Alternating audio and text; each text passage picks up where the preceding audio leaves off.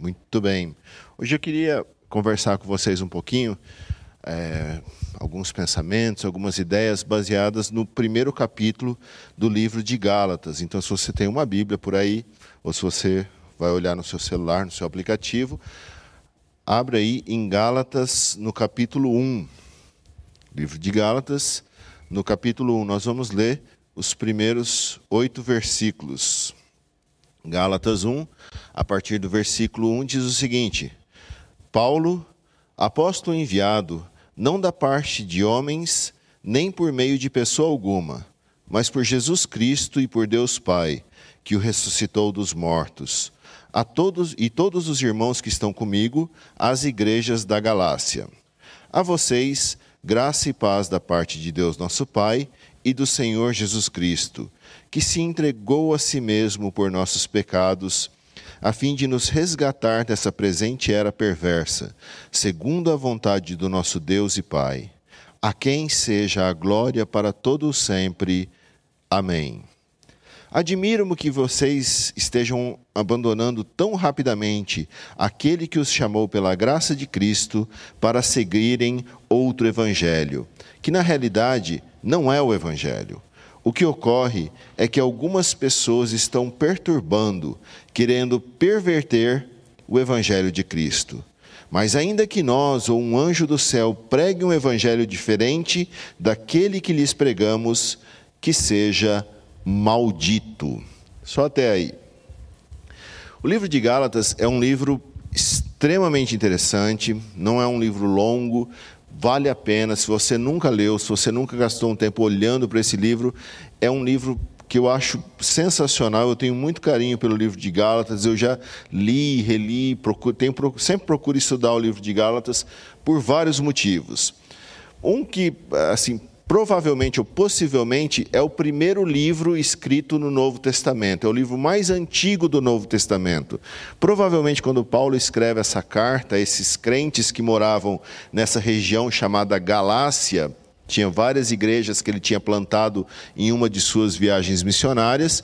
Não existia ainda nem o Evangelho de Mateus, Marcos, Lucas, João, não existia nenhum texto disso que nós chamamos Novo Testamento. E provavelmente esse texto, essa carta circular que Paulo escreve para essas igrejas dessa região específica, é o primeiro livro, o livro mais antigo do Novo Testamento. E ele é um livro que ele é escrito provavelmente assim, não mais do que 20, 20 e poucos anos depois da crucificação, da morte de Jesus. Então ele, ele é um livro muito próximo dos eventos reais, dos fatos reais ali da, do, do, da mensagem do Evangelho sendo apresentada até nós, de que Jesus morreu, mas ressuscitou e está vivo. E uma outra coisa interessante é que Paulo aqui ele está pregando o evangelho não para pessoas que nunca ouviram o evangelho, mas ele está pregando o evangelho novamente para quem já conhece ou para quem já ouviu o evangelho, o que nesse aspecto é interessante porque provavelmente essa é a situação da maioria de nós que estamos aqui. Nós já ouvimos o Evangelho, talvez nós já fomos batizados, nós já conhecemos ou temos a sensação que entendemos sobre esse negócio de ser crente e Paulo prega para essas pessoas. Então é um livro interessante para nossa reflexão. O que, como que eu, já sendo, já me entendendo como cristão, me apresentando como cristão, como que esse texto é relevante para a minha própria vida. E sabe, pregar para crente, gente, não é fácil não. Especialmente quando você, você, no caso de Paulo aqui, ele vai pregar a mensagem básica do evangelho para essas pessoas. E, e, é interessante também que o livro ele é uma lembrança para nós que nós, nós precisamos ser muito, muito cuidadosos, muito carinhosos, muito zelosos na nossa, no nosso pensamento. Será que a mensagem do Evangelho ela realmente continua em mim? Ela continua viva em mim? Ou de alguma maneira eu troquei a mensagem do evangelho que eu ouvi um dia por uma religião, por uma tradição, por um costume. O livro de Gálatas ele é muito importante nesse aspecto porque ele nos lembra que a mensagem do evangelho ela não é simplesmente a porta de entrada para o reino de Deus, mas é a maneira que nós temos que viver diariamente, porque somos cidadãos do reino de Deus. Ele não é o começo da conversa, o Evangelho, ele é o nosso destino, é o, é o, é o caminho pelo qual a gente vai andar. E o livro de Gálatas nos lembra isso. Ele, ele quão importante é que a gente mantenha a mensagem do Evangelho viva em nós, porque fazendo essa escolha, mantendo o Evangelho vivo em nós, é a única forma que a gente vai continuar sendo transformado e é a única forma que a nossa comunidade vai ser uma comunidade transformadora. Então, os pontos centrais do Evangelho que nós jamais podemos nos esquecer e Paulo vai nos lembrar de diversas maneiras, se a gente continua lendo o livro de Gálatas, é: nós não podemos nos salvar. Essa é a primeira coisa. Nós não podemos nos salvar. Nós somos piores do que nós queremos admitir e, nós, e Deus nos ama mais do que nós ousamos acreditar. Novamente, nós não podemos nos salvar nós somos piores do que, temos, no que nós queremos admitir, mas Deus nos ama mais do que nós ousamos acreditar. Quando a gente olha para o texto de Gálatas, e esse texto que nós lemos aqui, se você já leu alguma das outras cartas que Paulo escreveu, né, que estão também no Novo Testamento, no começo da carta ele sempre se apresenta, Paulo, apóstolo de Jesus, às igrejas, às pessoas, ao fulano e tal, que está em tal lugar. E aí ele começa, ele faz, normalmente ele faz uma oração de ação de graças. Olha, bendito seja Deus que fez vocês tão legais, que tem abençoado vocês, que tem guardado vocês e tal e tal. Mas no livro de Gálatas não existe isso. Paulo ele se apresenta, quer ver? No texto que nós lemos é muito interessante isso. Ele termina a apresentação dele, ele diz assim: Cadê? Ele dá uma, uma saudação para eles, né? A vocês, a graça de Jesus Cristo, a quem seja a glória para todos sempre. Amém. Acabou. Aí ele não faz uma oração. Louva a Deus pela vida de vocês. E já vai entrar direto, de sola. Dá uma voadora no peito dos caras. Admiro que vocês estejam abandonando. Ele é muito direto. E aí a gente sente também que qual é a temperatura do texto.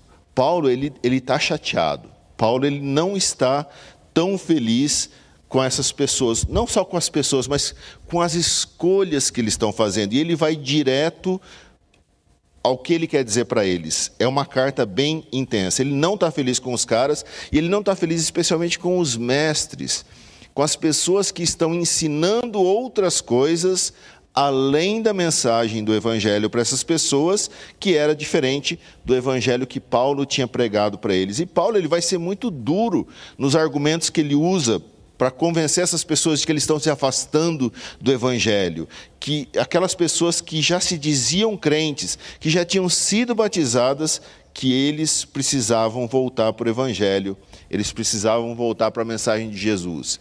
Tanto que um dos argumentos é o seguinte: falou, essas pessoas, esses mestres começaram a dizer, falou, olha, tudo bem aceitar Jesus, é ótimo você seguir Jesus, mas se você não se circuncidar, que era uma cerimônia, um ritual judaico, que você cortava o prepúcio do pênis do menino, que é basicamente a cirurgia de fimose que nós temos hoje em dia, se você não fizesse isso, ah, então você não não está salvo de verdade. Se você não seguir esse ritual, não tá, não é completo a sua caminhada com Deus. E Paulo ele fica com tanta raiva desse argumento e fala: olha, quem me dera se mutilassem as pessoas que fazem, que falam uma besteira dessa para vocês. Que Paulo está falando, olha, se é importante cortar um pedacinho, por que não corta tudo então? Quem dera eles tivessem coragem. Paulo ele está muito chateado com o que está acontecendo aqui. E não é fácil pregar para crente. E sabe de uma coisa? Não é fácil ouvir muitas vezes uma afirmações duras como essa que Paulo faz, sendo crentes. Às vezes é difícil para a gente admitir que às vezes a gente se afasta, que às vezes a gente faz escolhas ruins que vão minando a presença do Evangelho em nós. Por isso também é importante a gente prestar atenção no conteúdo do livro de Gálatas. E o ponto é, se você, talvez você acha que conhece muito o Evangelho, e Paulo está dizendo, vocês não conhecem. Talvez você acha que entende perfeitamente o Evangelho, e Paulo está dizendo, vocês não entendem. Talvez você acha que está aplicando já tudo que você pode aplicar do Evangelho na sua vida. E Paulo está dizendo: vocês não estão vivendo dessa maneira. E a questão que Paulo levanta é que eles estavam acreditando que alguns rituais religiosos, algumas tradições religiosas, elas estavam ocupando um lugar que deveria ser do evangelho na vida dessas pessoas. Eles estavam roubando a essência. E isso pode acontecer com a gente também. E é importante a gente lembrar que esses rituais que são citados ali no livro não são necessariamente coisas ruins, não são coisas imorais, não são coisas erradas, não são coisas depravadas. São rituais, eram rituais bonitos. Mas porque esses rituais estavam ocupando o lugar do evangelho na vida dessas pessoas, Paulo falando, isso está afastando vocês de Deus. Isso está separando vocês daquilo que Jesus fez por vocês. Então, qualquer coisa que se torne mais importante do que a mensagem do Evangelho em nós, já é uma forma de nos afastarmos do Evangelho. Essa é uma reflexão importante. E o problema é que eles passaram a acreditar em algumas coisas que aparentemente não eram perigosas. Como eu falei, não eram rituais depravados ou qualquer coisa assim. E tinha uma história naqueles rituais. E isso é um perigo que nós corremos também, porque deixa eu dar um exemplo aqui de como que você acreditar uma coisa, você ter uma crença, às vezes uma pequena ideia pode virar uma coisa muito grande e muito perigosa. Vocês sabem que nos anos 30, a partir dos anos 30 e tal, nasceu o movimento nazista lá na Alemanha, certo?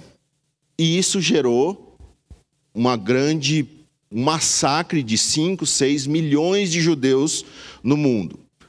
Agora, você acha que, e a Segunda Guerra Mundial e tudo isso, você acha que um belo dia, uma grande parte dos moradores da Alemanha levantaram, né, deu aquela espreguiçada, comeu um chucrute lá e falou: Ó, oh, galera, não tem nada para fazer hoje? Vamos fazer uma coisa terrível aqui?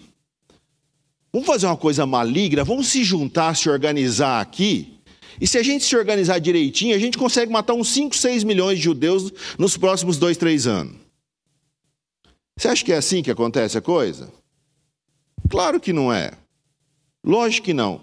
Mas, sabe como que começa isso?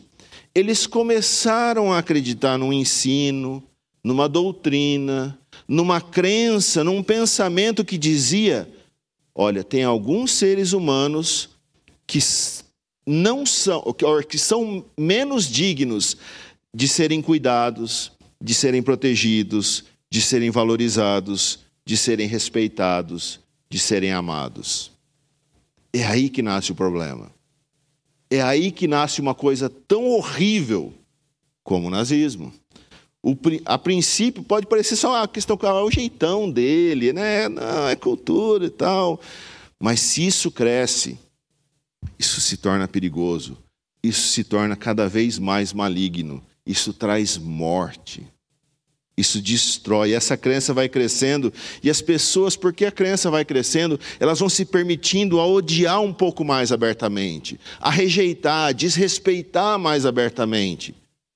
E aí naquela época não tinha, mas hoje tem. Aí os posts na internet vão ficando mais agressivos, as, as atitudes vão ficando mais violentas, e uma coisa leva a outra, e quando a gente menos, menos espera, campo de concentração está sendo construído.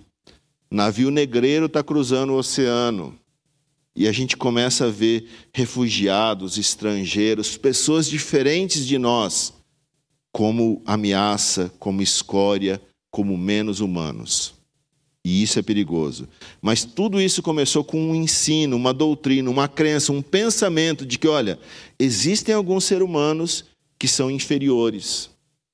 E porque eles são inferiores, eles não merecem ser cuidados, protegidos, amados, valorizados e respeitados. Então presta atenção na mensagem de Gálatas. Cuidado com o que você acredita. O que Paulo está dizendo é: eu sei que vocês acreditam no Evangelho. O problema é que vocês acreditam em outras coisas também que sufocam, que anulam a mensagem do Evangelho. Cuidado com essas outras coisas que vocês acreditam também. Portanto, a pergunta lógica aqui é: qual que é a mensagem do Evangelho que eu jamais posso me esquecer? Que jamais pode ser sufocada na minha vida, que jamais pode ser anulada, que jamais pode ser sobreposta na minha vida. Primeira coisa, eu preciso ser salvo. Isso nunca vai mudar. Mesmo que eu já tenha ouvido o Evangelho há muito tempo, mesmo que eu já tenha abandonado um monte de coisa ruim na minha vida, mesmo que eu já me tornei uma pessoa melhor do que eu fui um dia, mesmo que eu já tenha sido transformado em um monte de áreas da minha vida, mesmo que eu seja uma bênção hoje em dia, eu continuo precisando de salvação. Nós precisamos depender de Jesus para ser salvos. Nós nunca, é muito perigoso a gente acreditar que porque nós mudamos, porque nós melhoramos, porque nós ficamos mais honestos, porque nós seguimos uma determinada regra de moralidade, porque frequentamos uma igreja, porque fomos batizados, agora estou bem. Agora estou tranquilo, estou garantido. E a mensagem de Gálatas fala: não, cuidado com o sentimento de que você melhorou. E porque você melhorou, agora você é melhor do que outras pessoas. Cuidado com esse sentimento. Cuidado com esse pensamento somos salvos pela graça. E isso nunca vai mudar, porque nós nunca vamos merecer isso. Nós somos piores do que ousamos admitir, mas somos mais amados do que ousamos acreditar. Segunda coisa, nós precisamos de um Salvador e não de um mestre. Nós precisamos de um Salvador e não de um mestre. Se você pensar, Todos os líderes religiosos que fundaram uma religião, que começaram uma religião, eles se apresentaram como mestres, como, como pessoas que iam apontar, que iam ensinar um caminho, uma forma de viver, e as pessoas deveriam seguir essa forma de viver, e assim elas iriam se aproximar de Deus. E Jesus não. Jesus é o único fundador de uma religião, vamos dizer assim, que se apresenta como o caminho a ser seguido. Ele não falou, siga os meus ensinos. Ele falou, eu vou morrer pra, por vocês, para vocês poderem se reconectar com Deus. Então, ser cristão não é seguir os ensinos de Jesus simplesmente, não é a mensagem do Evangelho, na verdade, diz que ser cristão é admitir que eu preciso ser salvo. Sempre, porque eu estou perdido e eu estou em uma condição onde é impossível que eu resolva o meu problema. Eu não sei, imagina que você está em um lugar e você vê uma pessoa se afogando. A pessoa que está afogando, se afogando, ela, ela precisa ser salva, certo? Ela perdeu o controle e se ela continuar naquela condição, ela vai? Exatamente, ela vai morrer. Aí, salvação para essa pessoa é você jogar um manual de natação para ela? Ah, deveria ser. Essa é a lógica da diferença entre quem é Jesus e quem são outros, as outras pessoas que fundaram uma religião. As outras pessoas que fundaram uma religião disseram: olha, vocês estão morrendo, vocês estão se afogando, tá, siga esse método aqui que vai dar certo. Não resolve a situação de quem está se afogando você jogar um manual de natação para ela. Essa pessoa precisa ser salva. E essa é a nossa situação diante de Deus. Nós estamos morrendo, afogados na nossa maldade. E eu acho interessante que, eu não sei se foi o Robson ou a Cátia que orou exatamente isso antes de eu falar. Eu falei, Caramba, acho que a gente. Talvez seja Deus mesmo esse negócio. Esqueci o que eu estava falando. Nós estamos morrendo afogados da nossa maldade e Jesus ele não joga um manual de, de, de como, de ensino para a gente. Ele não se apresenta como um mestre. Olha, siga esses ensinos e vai dar certo, camarada. Ele estende a mão e ele nos salva, porque é isso que nós precisamos. Ele nos tira desse lugar de morte. Jesus, quando ele morreu na cruz, ele não estava dando uma segunda chance para a gente endireitar a vida, gente. Jesus, ele fez tudo o que nós não poderíamos fazer para nos reconectar com Deus. Por isso, meus amigos, não pensa que foi você que aceitou Jesus. Foi Deus que te aceitou. Você foi aceito por Deus através do que Jesus fez. Não foi você que deu o primeiro passo em direção a Ele. Você não foi esperto e teve, uau! Porque eu sou tão esperto e iluminado, eu vou fazer uma escolha aqui. Você foi escolhido. Você foi aceito. Nós fomos aceitos por Deus através do que Jesus fez. Essa é a ordem da mensagem do Evangelho. Primeiro, Deus me aceita por causa de Jesus, e então eu sigo a Deus. Essa foi a mensagem de Paulo para os Gálatas, que já eram crentes, e eu realmente acredito que essa pode ser a mensagem de Deus para nós que já somos crentes hoje. Não é o que nós fazemos que nos salva, é o que Jesus fez que nos salva. Não é o nosso desempenho que nos salva, é o desempenho daquilo que Jesus fez que nos salva. Cuidado com o pensamento que diz: olha, parece muito inclusivo, liberal esse pensamento, mas muita gente fala assim: olha, não importa o que você acredita, desde que isso te faça uma pessoa melhor. Não parece bonito isso? Cara, sou, sou tão bonito esse negócio. Desde que isso faça uma pessoa melhor, mais amorosa, Acreditar nisso é dizer que todas as pessoas boas, ou aparentemente boas, já encontraram Deus. Sem a graça, sem Jesus, sem a cruz. Parece um pensamento legal, mas isso nega a graça que nos é oferecida através da cruz. Porque se, se as pessoas boas já encontraram Deus, então Jesus não precisava morrer. Que Jesus precisaria morrer se as pessoas já vão encontrar Deus de qualquer forma?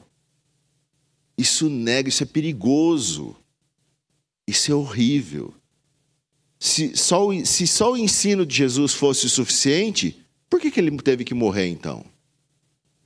Só o ensino não é o suficiente. E outro problema é o pensamento que, desse pensamento é que então as pessoas más não têm esperança. Primeiro você tem que se tornar bom para depois você receber Cristo, para depois você se aproximar de Deus. Mas a mensagem do Evangelho é que Jesus está convidando tanto pessoas más quanto pessoas boas a participarem do banquete do reino. Porque as pessoas boas precisam tanto de salvação quanto as pessoas más.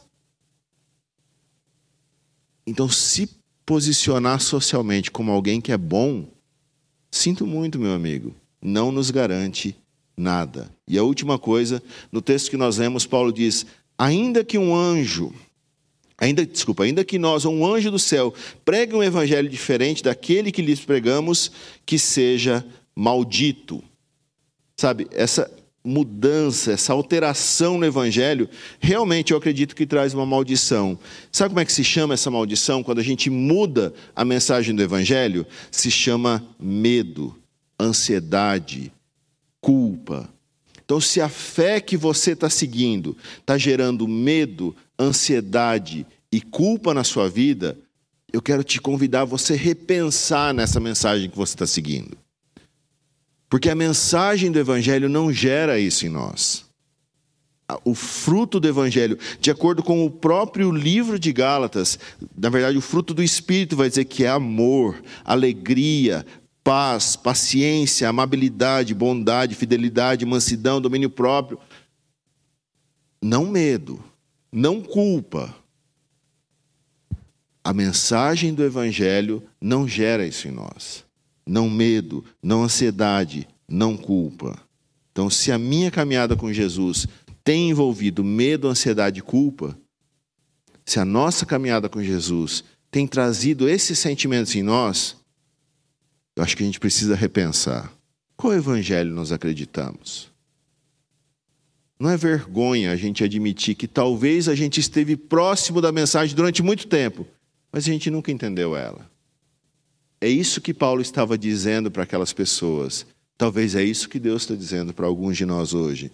Meu amigo crente, não abandone o chamado que você recebeu de viver pela graça para seguir outro evangelho. Amém?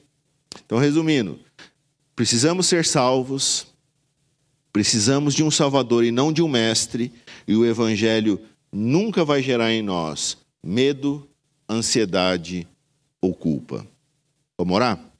Senhor, muito obrigado pela simplicidade da mensagem do Evangelho. Você morreu por nós porque nós precisávamos de salvação. O Senhor fez por nós aquilo que nós jamais poderíamos obter. O Senhor caminhou na nossa direção e o Senhor nos aceitou e o Senhor possibilita que nós esteja, sejamos reconectados com Deus de uma maneira que nós jamais poderíamos por nós mesmos. Então eu oro, Pai, que se de alguma maneira a gente se esqueceu dessa mensagem, ou nós nos esquecemos dessa mensagem, e nós estamos vivendo em medo e em culpa, que o Senhor traga de nós, traga novamente sobre nós a, a luz da mensagem do Evangelho que verdadeiramente nós possamos encontrar a tua liberdade, o teu amor e a tua eterna graça por nós. Em nome de Jesus. Amém e amém.